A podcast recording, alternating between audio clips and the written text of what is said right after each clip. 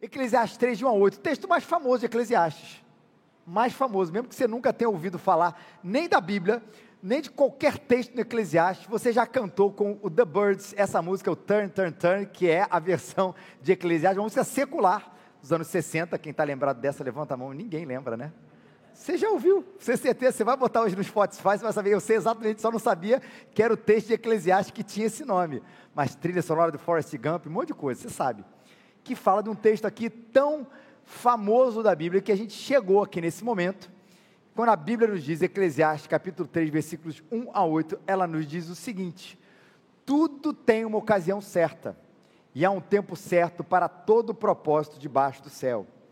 Tempo de nascer e tempo de morrer, tempo de plantar e tempo de arrancar o que se plantou, tempo de matar e tempo de curar, tempo de derrubar e tempo de edificar, tempo de chorar e tempo de rir, tempo de prantear e tempo de dançar, tempos de espalhar pedras e tempo de ajuntar pedras, tempo de abraçar e tempo de deixar de abraçar, tempo de buscar e tempo de perder, tempo de guardar e tempo de jogar fora, tempo de rasgar e tempo de costurar, tempo de ficar calado e tempo de falar, tempo de amar e tempo de odiar, tempo de guerra e tempo de paz.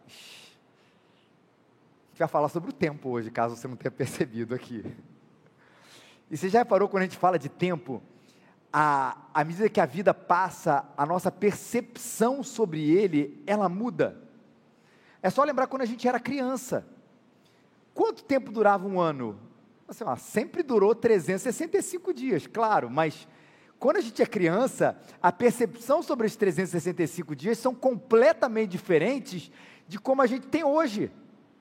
A gente estava lá na primeira série, ou na segunda série. O tempo que durava, quando a gente entrou na segunda série para a terceira série, era no nosso tempo de adulto uns 10 anos. Durava uma eternidade. Hoje em dia, um tempo ou um ano, às vezes, é um tempo apertado. Você já deve ter se deparado com algum prazo onde você às vezes falou assim, cara, eu tenho um ano para resolver esse negócio. E você não está dizendo isso como dizer assim, eu tenho um ano para resolver esse negócio. Você fala assim, eu tenho um ano para resolver esse negócio. E é complicado, ele ficou apertado isso para a gente. Eu tenho um ano para escrever uma tese.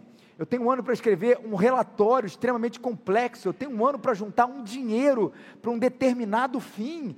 Um ano parece que parece que dura muito pouco tempo. É só a gente lembrar Gente, que de fato, ontem era Natal. Nós estamos em março, no terceiro mês de 2022. Daqui a pouquinho já pensamos em junho, julho e o ano acaba. Você sabe que é assim. O nosso ano voa, a percepção dele diferente de quando a gente era criança, diferente quando a gente é adulto. Na adolescência ele muda também. A percepção muda um pouquinho. Só pensar, agora vamos reduzir do ano e vamos pensar em semana o que, é a semana para um adolescente e o que é uma semana para um adulto. A semana para um adolescente, ela tem um, como seu ápice a sexta-feira. E o sábado também, mas sexta-feira é um dia distante demais. Dura um século da segunda-feira até a sexta-feira, na percepção normalmente de um adolescente, que, que num olhar adulto é um mês. Né? Mas a gente, na segunda-feira, a, a nossa a maneira ela conta um pouquinho diferente. Segunda-feira é um dia que a gente acorda, não sei se você é assim, a gente está puxando a corda do tempo para ele ficar mais, mais devagar. Porque a gente acorda segunda-feira já assim, rapaz, sexta-feira vai chegar, né? E a nossa percepção mental é que sexta-feira é dois dias depois de segunda-feira. Semana da gente não é meio segunda, quarta e sexta? Passa segunda, terça, quarta, quinta, sexta, mas na nossa, na nossa vida é um pouco assim: a gente acorda na segunda-feira, dorme na segunda-feira, acorda é terça e depois é sexta. É, é um pouco assim que a gente vive nessa roda vida. E a sexta-feira para o adolescente é o dia da expectativa. Porque ele vai ao cinema, ele vai se encontrar com, com fulano, ele vai se encontrar com Beltrano, tem aquela coisa, vai acontecer esse negócio, ele vai comigo, ele não vai comigo, ele vai, eu vou sair, vou ter aquela programação, aquele encontro. Sexta-feira tem esse ápice para eles. Sexta-feira para nós é um dia de forca, ó, é o prazo. Você tem no seu trabalho até sexta-feira para resolver isso, tem que fazer isso, tem que fazer aquilo. E quando você já vê que já é sexta-feira, não é expectativa de que aquele dia chegou e vai chegar à noite, mas é um pouco do desespero. E à noite, olha a perspectiva diferente, eu não sei se são vocês, os que já passaram da adolescência, é um pouco isso. Sexta-feira é um dia que a gente quer descansar, não quer mais agitar, não quer mais sair tanto, a gente quer descansar. Quer ver outra percepção diferente do adolescente? Fala para ele que ele vai perder a festa, aquele encontro, aquela festa. Na cabeça de muito adolescente, e alguns deles estão aqui hoje, é uma hecatombe nuclear perder a festa. E o que é interessante nessa percepção, não é apenas que, por exemplo, naquela festa, naquele encontro, naquele negocinho que ia ter lá, vai ter um menino ou aquela menina presente. Não é só isso. Mas a impressão que ele dá, porque ele perdeu aquela festa, porque você colocou ele de castigo, porque ele tinha que estudar, porque tinha um aniversário da avó dele, que ele não está nem aí para isso, né? Ele ama a avó, mas não quer o aniversário da avó no dia da festa, né? Que ele vai ter que perder por causa disso. A percepção de tem que quando ele não vai àquela festa, a vida dele vai passar. Parece que ele envelhece naquele momento. Eu fiquei um velho. Não fui à festa, a vida passou, agora é descansar e esperar a morte. Não tem um pouco dessa vez. Minha sobrinha está aqui, ela vai adorar, porque depois eu vou comentar com ela aqui. Né? Ela adorou que eu, mencionei ela agora, como todo adolescente adora quando a gente menciona ele no púlpito. E para a gente, o que é uma festa perdida, adultos? Festa perdida, a gente até solta fogos. Pô, que bom, cara. Cancelaram o negócio. Eu vou des... Aí fala, vou cancelar o negócio para fazer o quê? Para descansar. para ficar em casa. Ou para estudar. Pode ser também essas coisas. Mas a gente celebra esse negócio. Mas, gente, fora de toda brincadeira, a criança, o adolescente, o adulto, o idoso, você, o presidente, o CEO da maior empresa do mundo, a pessoa mais ocupada do mundo, o fiscal da natureza que não faz nada da vida, todos recebemos de presente todos os dias 24 horas. Todos. A percepção é que é diferente. Mas a grande verdade é que se a gente olha no relógio, o tempo é exatamente igual. E eu sei que parece um pouco um discurso de, de alta ajuda, mas é a verdade, todos nós temos o mesmo tempo dado por Deus, todos nós. E isso é fundamental para a gente perceber, como a gente hoje vai falar tanto sobre o tempo. É claro que é fundamental para a nossa produtividade, é claro que é fundamental para que a gente se livre de certas desculpas que a gente. Eu até brinquei que semana passada a gente ficou proibido de falar, eu tenho muito trabalho. Hoje a gente vai ficar proibido de falar, eu não tenho tempo. Pelo menos o jejum de uma semana para a gente dizer isso, tá? Dessa semana que vem está liberado esse negócio. Mas é um pouco das nossas desculpas, a gente percebe que todo mundo tem o mesmo tempo. E para o bom uso do nosso tempo, para a gente estabelecer a prioridade, para a gente assumir, cara, a finitude da vida, a finitude do tempo dada por Deus, é para a gente assumir que, olha, eu tenho 24 horas, eu tenho uma semana, eu tenho um mês, eu tenho um ano, não vou ter mais do que isso, e eu preciso estabelecer certas prioridades, onde eu vou abandonar certas coisas e vou fazer certas coisas. E quando eu digo que talvez eu não tenha tempo, é que aquilo não coube na minha agenda, tudo bem. Mas saber que Deus nos deu a graça de nós termos 24 horas por dia, e saber que isso é um presente que nos é dado, é para saber que a gente precisa usar isso com sabedoria, e a gente precisa usar isso para a glória dele.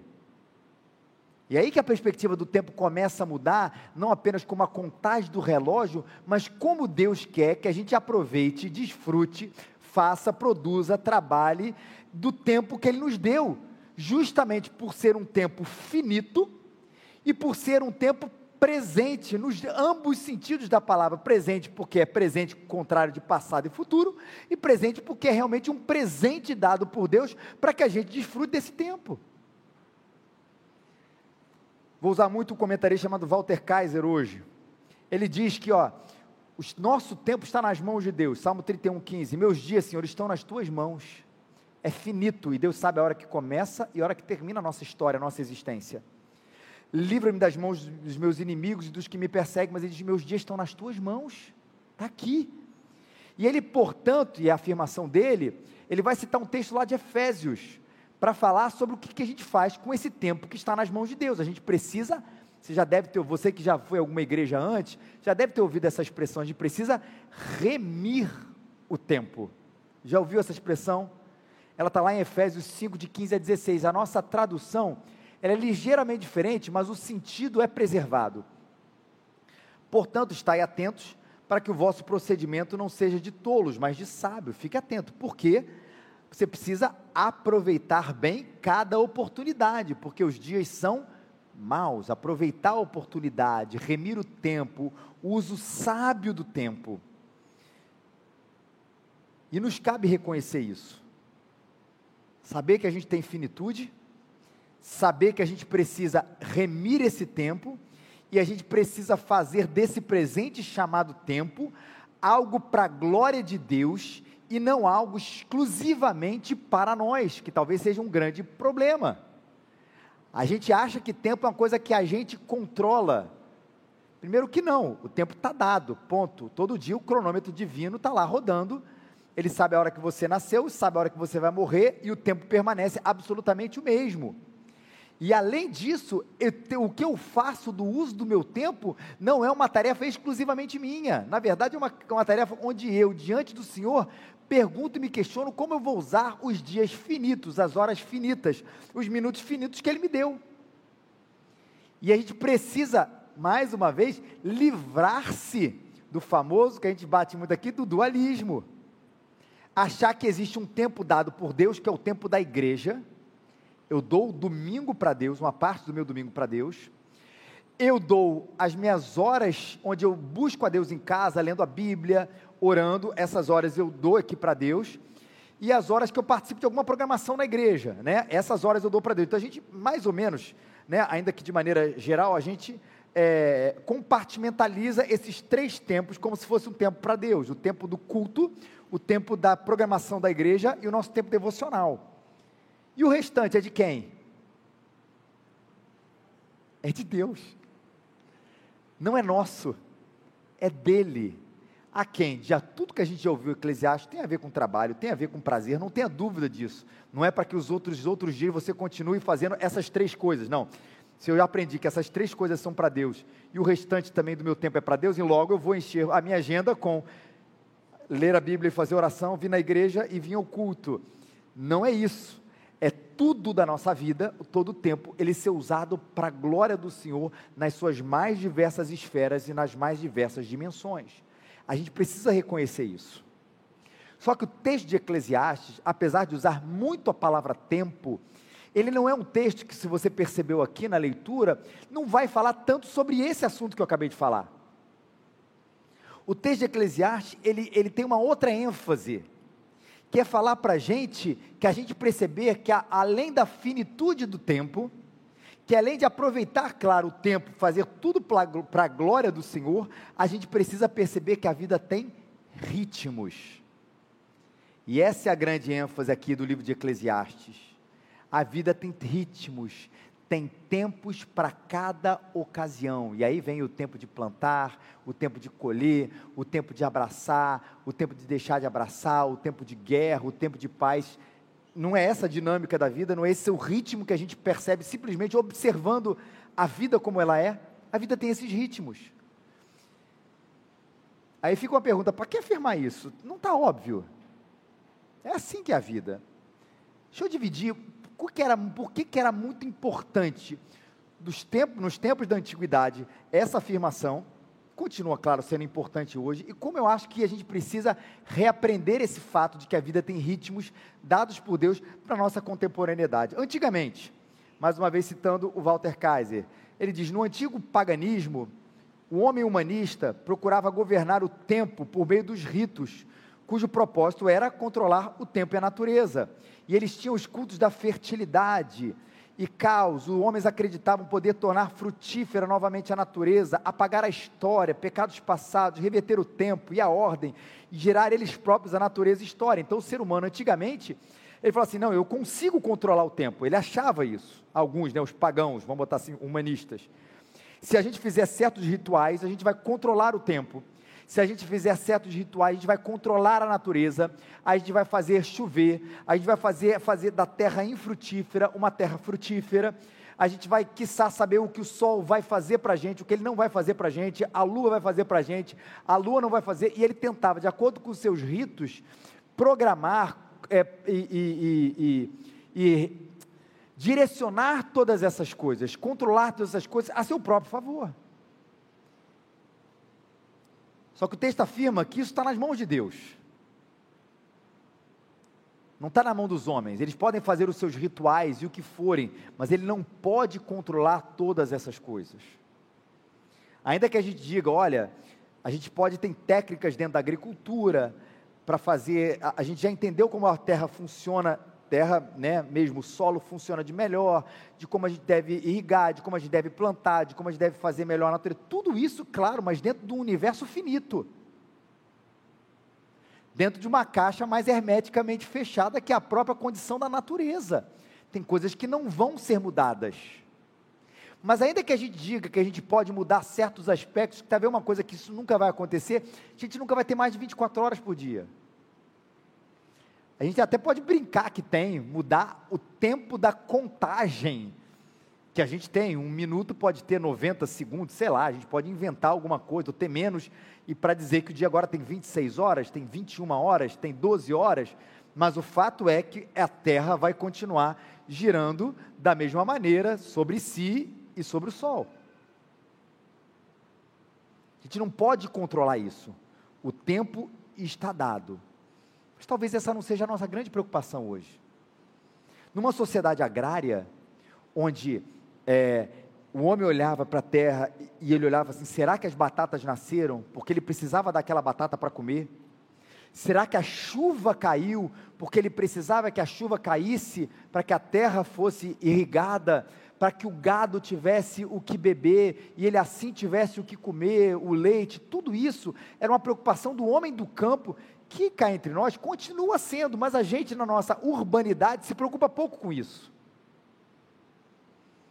A gente tem gelo, conservante, supermercado, geladeira, até aquilo que a gente acha não é tão boa, e não é mesmo tanto para a nossa saída, o enlatado serve, porque numa hecatombe aí, o enlatado vai servir para a gente sobreviver durante muito tempo mostra que a gente não está tão preocupado, ainda que isso seja um problema eminente, mas não está preocupado aqui como sociedade urbana, é, em escassez.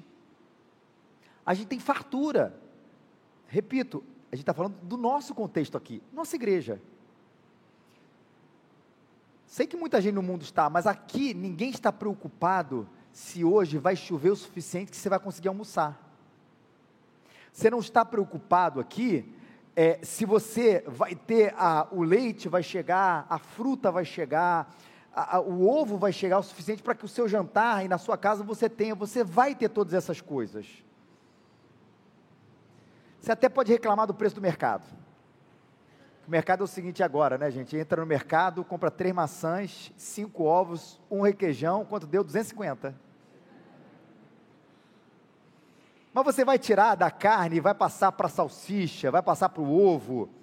Você vai comprar aquela marca maravilhosa de detergente, aí aquela marca desconhecida é a cola que talvez entre na sua casa. Você pode reduzir quantidade, aquele arroz tão famoso, daquele tio tão famoso, talvez não seja o arroz que vai entrar na sua casa agora, mas a gente vai ter o que comer na nossa casa. Repito, no nosso contexto, porque eu sei que no mundo essa não é a preocupação de todo mundo, tá, gente? Tem muita gente que está realmente pensando no almoço aqui bem perto de nós. Mas qual talvez seja a preocupação que não é na natureza, não é da fertilidade da terra? É assumir certos tempos que existem aqui como realidade. Que tempos? Que existe tempo de morrer, que existe tempo de derrubar, que existe tempo de matar, que esse tempo de chorar, tempo de prantear, tempo de espalhar pedras, tempo de perder, tempo de jogar fora, tempo de rasgar, tempo de ficar calado, tempo de ódios e tempos de guerra. É difícil para a gente assumir que isso faz parte do ritmo da vida. E é essa a nossa dificuldade. Não é com a natureza, é com a existência. Porque lá no fundo a gente ilude na nossa contemporaneidade a ideia de que nós vamos ter uma vida 100% maravilhosa. E é uma ilusão contemporânea que a gente persegue, e persegue, e percebe, e persegue.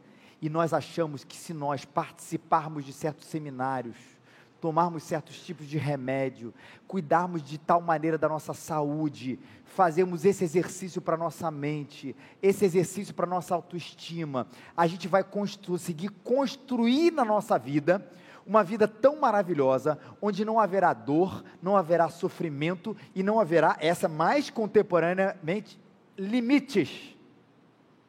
Porque se você tiver um limite, eu vou ativar uma chave dentro de você que vai destravar todos os seus limites.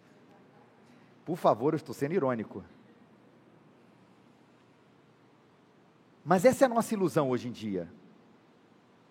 E aí a gente não aceita esses tempos, que são dados para nós como um ritmo de vida que Deus nos deu. E aí eu, eu não quero entrar numa vida pessimista, por favor achar que todo esse discurso aqui agora é um tipo de canção, de homenagem, de ódio ao pessimismo, de ódio ao sofrimento, de ódio à tragédia, de ódio à guerra, não é isso. No que a gente pudesse fugir dessas coisas, claro que nós vamos fugir. Lembro de textos na própria Bíblia, onde o apóstolo Paulo, sabendo de uma perseguição, às vezes alertado pelo próprio Deus, ele fugiu da perseguição.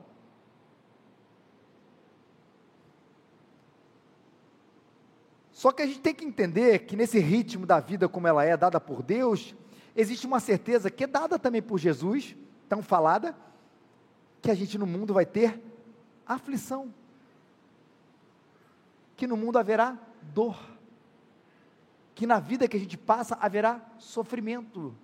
Que a gente vai passar por guerras, um tempo, uma coisa que a gente passava que estava distante da gente, que está tão próxima de nós, a guerra fora a questão da guerra própria urbana. E o que nos é dado na vida para que ela seja de fato vivida, não é uma vida 100% maravilhosa. O que nos é dado como um olhar para a vida é a certeza de que ela pode ser uma vida significativa. Ou seja, eu não caio na frustração de achar que eu não vou entrar numa guerra, porque isso vai acontecer em algum momento, seja uma guerra existencial ou física, como a gente está vendo, num sofrimento, mas eu não caio achando que se eu entrar nessa guerra, a minha vida acabou. De que se eu entrar num sofrimento enorme, a minha vida acabou. De que se eu passar por um tempo de deixar de abraçar, a minha vida acabou. Porque essa vida tentada passada para a gente tornou a vida de fato insuportável. Porque ao lidar com a vida e saber que eu não encontro essas coisas, eu fico extremamente frustrado. Mas no meio disso tudo, que nós todos vamos ter que enfrentar em algum momento da nossa vida, de um grau menor ou de um grau maior, a gente conseguir ver a vida florescendo como uma flor que nasce no meio de um campo devastado, cheio de significado e de esperança, no meio de uma vida cheia de ritmos, alguns maravilhosos e outros muito difíceis. Por isso eu quero chamar o testemunho de um teólogo, da quem eu tenho profundas, discor profundas discordâncias da sua teologia, mas o seu testemunho é muito bonito. Um teólogo alemão chamado Jürgen Moltmann. E numa das suas, uma pessoa faz uma biografia dele, e eu achei interessante que ele era, ele lutou, ele era alemão. Isso já nos causa assim uma certa é, ojeriza, porque não por ser alemão, mas por ser um alemão durante a Segunda Guerra Mundial. E Moltmann e seus companheiros, diz aí uma, uma biografia, foram destacados por uma bateria antiaérea no centro da cidade. Apenas ele sobreviveu. O amigo foi estilhaçado. E nessa noite, diz a biografia, ele mesmo recorda como chorou e mesmo tendo sido criado de maneira secular, sem nenhum ambiente de fato cristão, ele acabou a gritar pela primeira vez por Deus: Meu Deus, onde estás? Eu sei, lutou a favor da Alemanha na Segunda Guerra e todas as, as ressalvas e rejeições a respeito disso, eu estou trazendo o testemunho interno dele para que a gente possa refletir. E ele levou consigo para a guerra, diz aqui o biógrafo, os poemas de Goethe, Fausto e as obras de Nietzsche, como razões de ferro para aguentar esse difícil período. É assim que eu vou aguentar, lendo esses caras.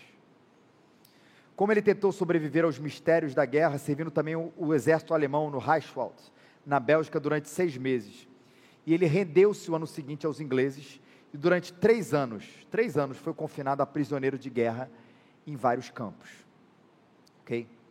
Mas um dia, um capelão americano ofereceu ao ainda jovem Jürgen Moltmann e aos seus companheiros uma pequena cópia do Novo Testamento e dos Salmos. O que progressivamente fez esse homem lutando num lado errado da guerra, sem discussão a respeito disso. Sendo confinado, vendo os amigos morrerem durante uma guerra, ainda que estivesse do lado errado, eram amigos, por isso estou pensando você olhar a partir da existência dele.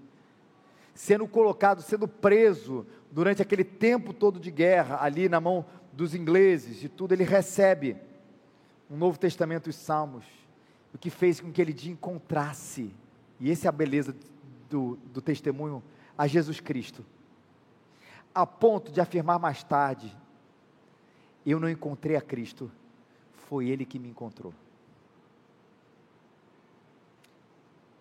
Ele encontrou Jesus na dificuldade, no sofrimento, na guerra, no pecado, no meio disso tudo, coisas que caracterizam tanto, tanto, tanto, tanto esse mundo caído. Ele encontra o Senhor e o significado como uma flor que nasce no meio de um campo devastado. E isso é ter significado nos tempos e nos ritmos difíceis que nós vivemos. E por isso a teologia da vitória, a suposta teologia da vitória, ela é tão ruim.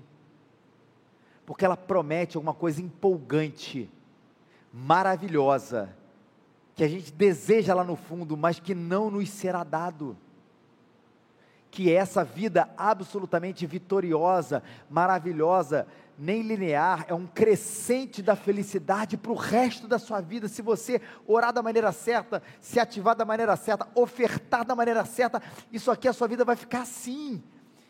E vai ficar assim, eu vou dizer quem foi, porque Deus está prometendo isso. Isso é terrível, porque destrói uma realidade de uma vida que, cujo ritmo não é esse. E a frustração vem depois para colocar Deus como culpado de dele ter dado alguma coisa que ele não ter dado alguma coisa que ele mesmo não prometeu. Ele não disse isso. Aliás, não foi nem assim a vida de Jesus. É um Cristo que sofre, é um Cristo que morre, é um Cristo que comissiona os seus apóstolos, seus amigos apóstolos enviados para viver o Evangelho e morrer pelo Evangelho, a custo de perseguições e de prisões, mas que não viviam isso, gente, com aquele olhar, repito, vivendo um ódio ao sofrimento. Ele não estava dizendo assim, gente, quanto mais eu sofrer, mais feliz eu serei. Não é isso. Mas com alguém que entendia que a vida tem os seus ritmos ordenados por Deus e que a gente vai ter, vai conseguir extrair significado se nós entendermos as coisas pelo olhar dele, ou se nós, mesmo sem entendermos as coisas, nos agarrarmos a ele e fazer que a vida floresça de maneira diferente, porque nós estamos ao lado do Senhor da vida.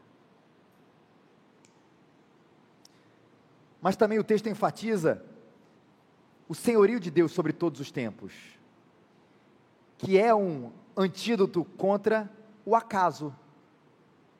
E o antídoto contra o acaso é um antídoto contra o caos. Mais uma vez a gente chama o Walter Kaiser aqui. A vida não resulta do acaso ou do destino, pois a despeito da aparência fortuita das coisas, Deus é o único que controla a natureza e a história. Deixa eu pegar aqui que o primeiro culto eu acabei até esquecendo aqui. Sabe aquela música do Titãs? O acaso vai me proteger? É bonitinha a música, não é? O problema é que ela é bem herética. Epitáfio. Cadê a letra? Eita. Eu devia ter chorado mais, ter visto o sol nascer. Eu devia ter arriscado mais, errado mais, ter feito o que eu queria fazer, é, trabalhado menos, ter visto o sol se pôr, me importado menos. Isso são coisas até bonitas aqui. A música não, não é ruim em si mesmo, em tudo, em todos os aspectos. São coisas que a história do epitáfio, né, a reflexão a partir da morte, um pouco parecido até com o livro de Eclesiastes, como a gente devia ter olhado a vida, devia ter importado com tanto isso, eu não devia ter abraçado mais, eu não devia ter trabalhado um pouquinho menos. Essa é a parte bacana da história. Só que a parte ruim e bem complicada, e isso não quer dizer que você não possa cantar a música, tá, gente? Que o pastor falou que domingo eu não posso mais escutar Titãs. É epitáfio, é pecado essa música. Não é isso, gente. Estou analisando o que a letra está dizendo, né? É que o acaso é que vai me proteger. Agora você imagina que coisa interessante você saber, que coisa doida na verdade, você saber que de fato é o acaso que te protege. Que amanhã existe dados celestiais que vão fazer saber se amanhã, por exemplo, as pessoas vão gostar ou não vão gostar do seu relatório. Se amanhã aquele projeto seu que você está colocando aí para rodar, se ele vai rodar ou não vai rodar. O que existe são dados, dois dados de seis celestiais, onde está lá o acaso fazendo assim, cara, será que vai rodar o projeto do Ricardo? Vamos ver, vamos ver, vamos ver. Se tirar sete rodas, se tirar menos não roda. Não deu oito. Ih, Ricardo. Não vai dar. Vai dar errado. Será que amanhã o, o Felipe vai viver ou ele vai morrer? Deixa eu ver. Seis ele vive, dois ele morre. E três, sei lá, o tempo passa. E aí tem esse acaso ali rolando. Já pensou se a gente conseguisse enxergar a vida, ou se a vida fosse enxergada dessa maneira, como se todo o amanhã, todo o planejamento, todo o futuro fosse é, é, à luz de dois dados, ou ainda que fossem dados mais complexos, que fossem girados por ninguém, que já é uma coisa estranha, os dados são girados por ninguém, né? Esse ninguém rodasse os dados e aí de repente a sua vida teria seu, a sua ida para cima ou para baixo, para frente ou para trás, vida ou morte, a partir desse número aleatório que fosse gerado. A gente tem duas opções se a gente acreditar nisso é a gente esquecer dessa verdade. Tipo assim, olha, é, é aquele diabético assim, cara, eu sou diabético, eu não posso comer isso, mas eu quero esquecer. Dane-se o que acontecer comigo, eu vou comer o que eu quero. E vou sofrer as consequências disso. Tem gente que é assim. Infelizmente, não estou recomendando, infelizmente. Mas eu esqueço do problema e lido a minha vida do jeito que ela é. Essa é uma das razões que a gente poderia fazer isso. Vou esquecer e vou viver. E aí o acaso vai me proteger. Mas quando você lembra que existe o acaso, que você lembra, se você acreditando nisso, de que todas essas coisas são fruto de coisas absolutamente aleatórias, o que de fato a gente colhe quando vê assim é o desespero. Cara, que maluquice! Não tem sentido, não tem propósito, pode ser, não pode não ser, não tem ninguém controlando isso, não tem ninguém na máquina da vida ali. É, a maldade pode prevalecer, ou também não, aquilo pode acabar, a guerra pode acabar, ou também não pode, ninguém manda nesse negócio. A existência é desordenada, é descontrolada, e o acaso, sem ninguém controlando o acaso, que é uma meio contraditório esse negócio, é que determina como os fatos são. O acaso gera o desespero, gente. Mas a confiança em Deus como Senhor do tempo gera segurança. A vida, diz Walter Kaiser, se desdobra sob a determinação da providência divina, o nascimento, a morte, o cultivo, a colheita, as alegrias, as tristezas, o adquirir, o perder, o falar, o estar calado, a guerra e a paz. Uma coisa que todas as, uma vez que todas as coisas têm o seu tempo designado por Deus, todo o trabalho de uma pessoa por si mesma não pode mudar os tempos, as circunstâncias ou o controle dos eventos. E aí digo eu, ainda que eu não compreenda tudo, porque aqui não é um desafio de você compreender todos os mistérios da vida, do porquê de Deus fazer todas as coisas do jeito que elas estão acontecendo. O fato é que a gente se agarra numa verdade, que existe alguém que controla todas as coisas e a minha confiança está baseada nessa verdade. Ainda que eu ache que as coisas estão descontroladas, a minha fé vai continuar acreditando que Deus tem o seu tempo, o seu propósito, que Deus tem o controle, a sua soberania, a sua segurança, de que Ele não perdeu o controle sobre a existência, que ainda a gente esteja vivendo um tempo de guerra, Ele continua centrado, sentado no trono do universo, reinando soberanamente. E não é o acaso que está lá.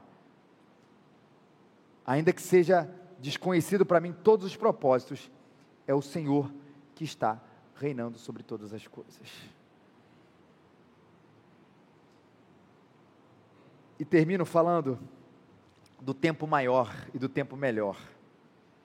Porque a Bíblia fala de um tempo que é o tempo acima de todos os tempos. Gálatas 4, Paulo diz que nós, quando éramos menores, estávamos debaixo da escravidão aos princípios elementares do mundo, mas vindo, porém, a plenitude dos tempos, plenitude dos tempos, Deus enviou o seu filho, nascido de mulher, nascido debaixo da lei, para resgatar os que estavam debaixo da lei, a fim de que nós recebêssemos a adoção de filhos. E porque vocês são filhos, Deus enviou ao nosso coração o espírito de seu filho que clama: Abba, Pai. Portanto, tu não és mais escravo, mas filho, se és filho, és também herdeiro por obra de Deus. Fala da plenitude dos tempos.